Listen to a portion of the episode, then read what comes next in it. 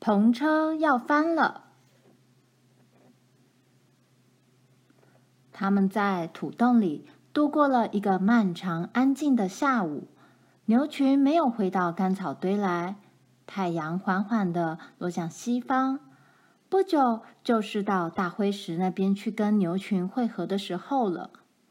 罗兰和玛丽希望爸跟妈到时候已经回来了。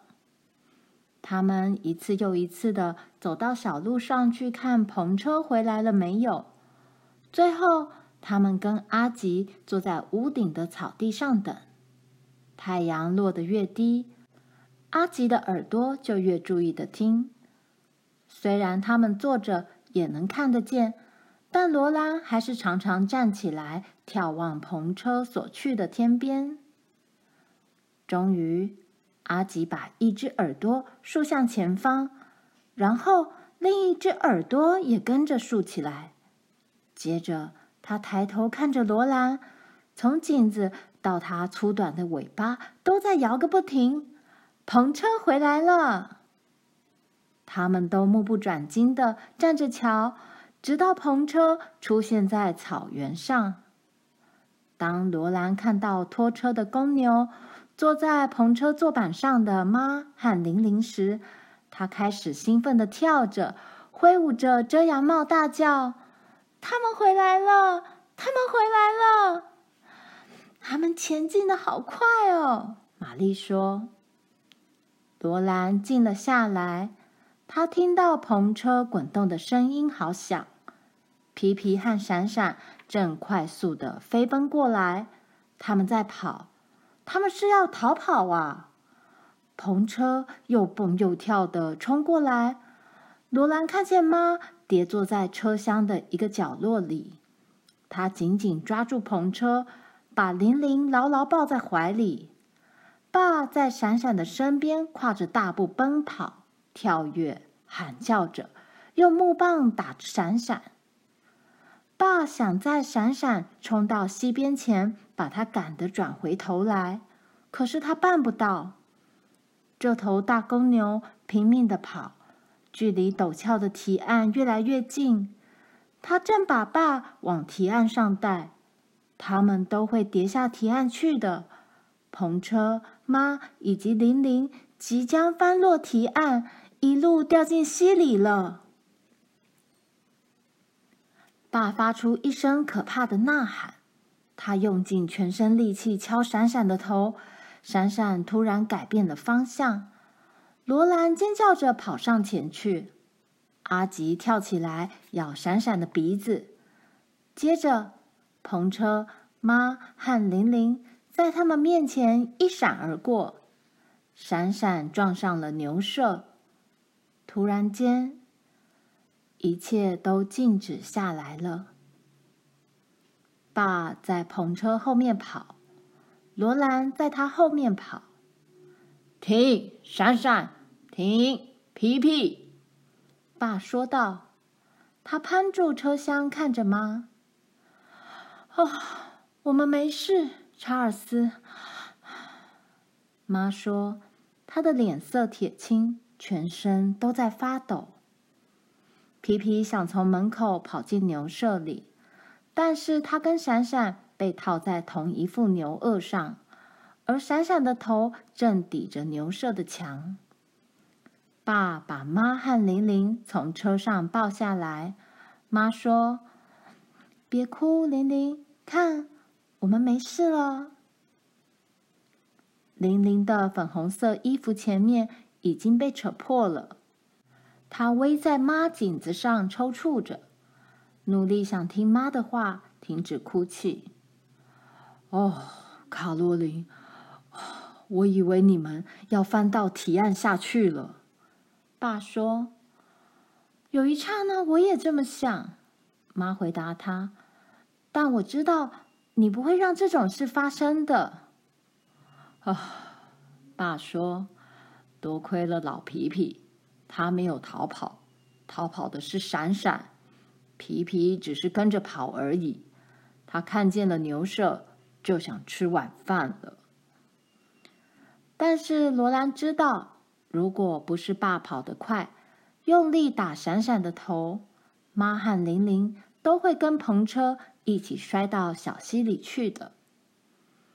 他紧靠着妈的圆蓬裙，紧紧抱住妈，喊着：“哦，妈！哦，妈！”玛丽也牢牢抱住妈，叫着：“好啦，好啦！”妈说：“总算运气好，什么事也没有。现在，孩子们，在爸安顿牛的时候，你们帮忙把那些包裹袋子搬进来。”他们把所有的小包包都搬进土洞去，然后他们在大灰石那里跟牛群碰面，把斑斑牵进牛舍。罗兰给他挤奶，玛丽帮妈准备晚饭。吃晚饭的时候，他们把牛群跑到干草堆，以及他们如何把牛群赶走的事情说了出来。爸说他们做得非常对。他说：“我们知道能够信赖你们去照顾一切事情的，对不对，卡洛琳？”罗兰和玛丽完全忘了爸总是会从镇里带礼物回来给他们。直到吃过饭后，爸好像在期待什么似的，把凳子向后推开，然后望着他们，他们才想起来。罗兰跳到他腿上去，玛丽也坐在他另一条腿上。罗兰骑在爸腿上，一蹦一蹦的问：“是什么？是什么？爸，你给我们带回来的是什么？”你们猜，爸说。他们猜不到，但是罗兰觉得爸的工作服口袋里有什么东西在细细碎碎的响。他急忙去抓那个口袋。他从口袋里掏出一个纸袋，纸袋上有美丽的红色与绿色条纹。纸袋里面装着两只棒棒糖，一只给玛丽，一只给罗兰。棒棒糖的颜色像枫糖，一面是扁平的。玛丽舔着她的棒棒糖，罗兰却用咬的。他把棒棒糖的外层咬了下来。脆脆的，糖里面很硬，是透明的深黄色，有一种浓烈香甜的味道。爸说这是坚果糖。等到碗盘都洗好之后，罗兰和玛丽各自拿着自己的棒棒糖，坐在爸腿上。三个人坐在门外矮矮的薄幕里，妈则坐在土洞门边。哼歌给抱在他手臂里的玲玲听。小溪在黄黄的柳树下喃喃自语。大星星一颗一颗低悬在天空里，似乎在微风中颤抖闪烁。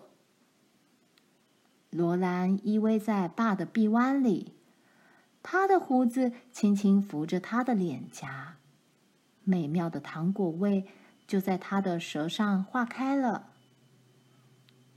过了一会儿，他说：“爸，什么事啊，小宝贝？”爸把嘴唇贴在他头发上问：“我想，我比较喜欢狼，不喜欢牛。”他说：“可是牛比较有用啊，罗兰。”爸说：“他把这句话想了想，然后说：‘嗯，正……’”我比较喜欢狼。他并不是在跟爸顶嘴，他只是说出心中想要说的话。嗯，罗兰，不久我们就会有两匹拖车的马了。爸说，他知道那会是在什么时候，那是在他们的小麦收成之后。